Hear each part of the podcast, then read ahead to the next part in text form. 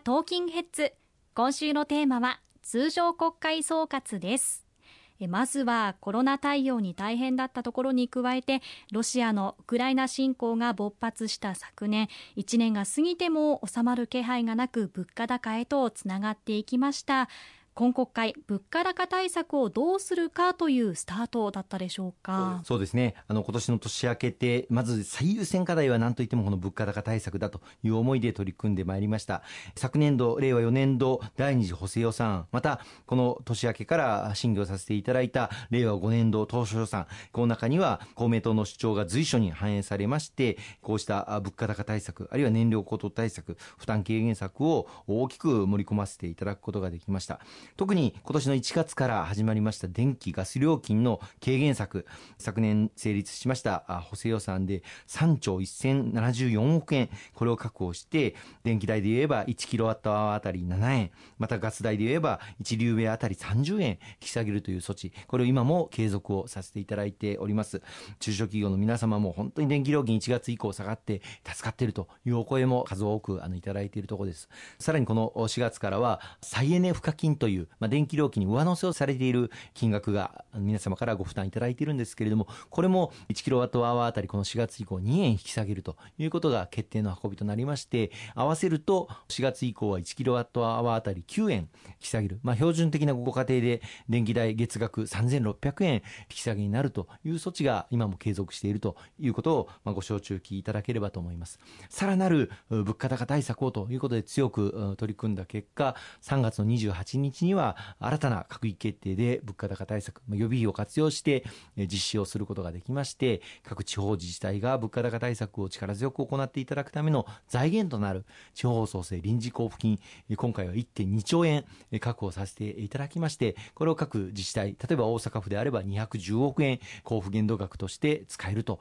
いうことを示させていただいて、公明党府議団と連携をしながら、この大阪府における対応というものを求めてきたところなんですね。そうですよねこのまず電気代、ガス代に関しては本当に助かったなという思いがありますし今おっしゃった地方創生臨時交付金各自治体で議論をしてさまざまなことに使われたんですよね。はい、あの大阪におきましては昨年の9月にもあの交付されていましてこの交付金を活用して第1弾の子どもたちへのお米食料品の給付を行うという事業を展開していただいてきました。でこれが非常に好評であったということもあって今回この3月に交付をさせていただいた交付金を財源としてこのお米食料品の配布の第2弾を行うということが決定の運びとなりました。第1弾の申請はもうすでに6月末で締め切られておりますけれども第2弾については9月以降行われるということになっております。また大阪市に対しましても、この地方創生臨時交付金交付がなされておりますけれども、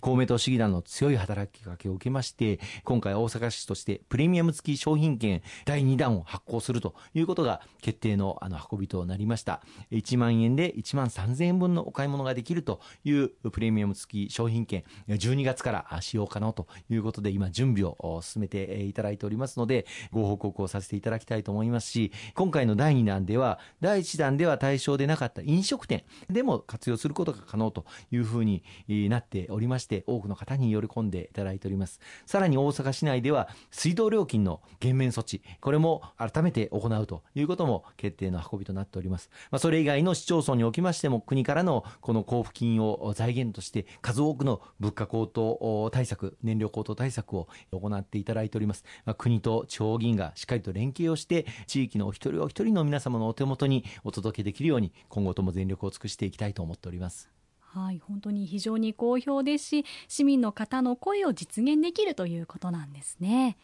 えー、そしてこの流れ先日ご紹介しました骨太の方針2023にもつながっておりまして物価高にも負けない賃金上昇という目標にもつながっているわけですね。おっしゃる通りですね。あの今の物価高の中で何よりも重要なのは物価以上の賃金上昇の流れを加速化していかなければいけないということだと思います。またこの賃金上昇の流れが高齢者の方々が受け取っておられる年金の金額にもあの反映されてまいりますのでこの賃金上昇の流れ構造的な賃上げを持続的に実現をしていくということを我々公明党からも強く求めて今回の骨太の方針の大きな柱にすることができたというふうに思っております。特にまあ昨年も賃上げを行っていただいた事業者に対して税制上の優遇措置あるいは政府あるいは自治体からの支援策っていうのもものを充実をするということをすでにやっておりますがこれをさらに強化をしていくという方針も示すことができました。また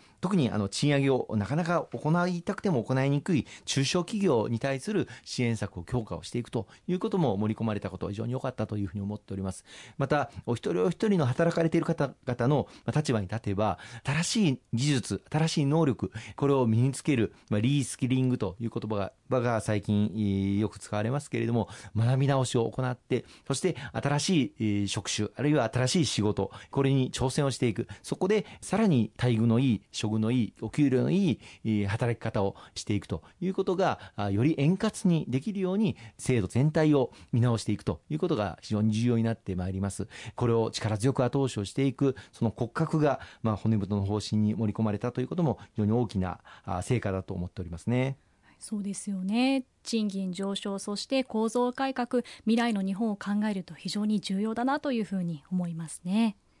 そして公明党が掲げました子育て応援トータルプランですがこの内容政府の方針に大きく盛り込まれましたね。ありがとうございます。昨年日本で生まれたあの子どもの出生数は初めて80万人を下回りました、まあ、2020年代後半にこれぐらいの水準になるだろうと想定されていたものが7年あるいは8年前倒しになっておりまして日本の国内における少子化人口減少が加速化しております。このままでは日本の社会全体がもう持続不可能になってしまうといったようなな危機感に立って今このタイミングで抜本的に子育て支援策を強化をしていかなければいけない。まさにラストチャンスであるということを認識危機感を持って昨年の11月に公明党として子育て応援トータルプランを発表させていただきました。結婚から妊娠出産子育て教育に至るまで切れ目のない支援策を力強く強化をしていかなければいけないということを強く岸田総理にも訴えましたところ岸田総理としても今年の年明けから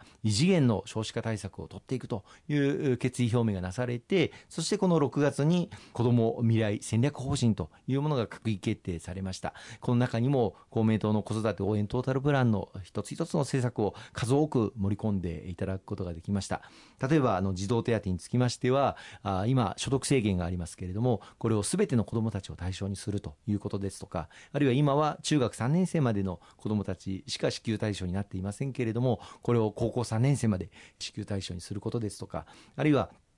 児童手当を受け取るお子さんの中で多子世帯第3子以降の子どもたちについては3万円支給をさせていただくという抜本的拡充を図るということも盛り込まれたところでございますこれを着実に実現、まあ、法改正等も必要になってまいりますので実現していけるように全力を尽くしていきたいと思いますね。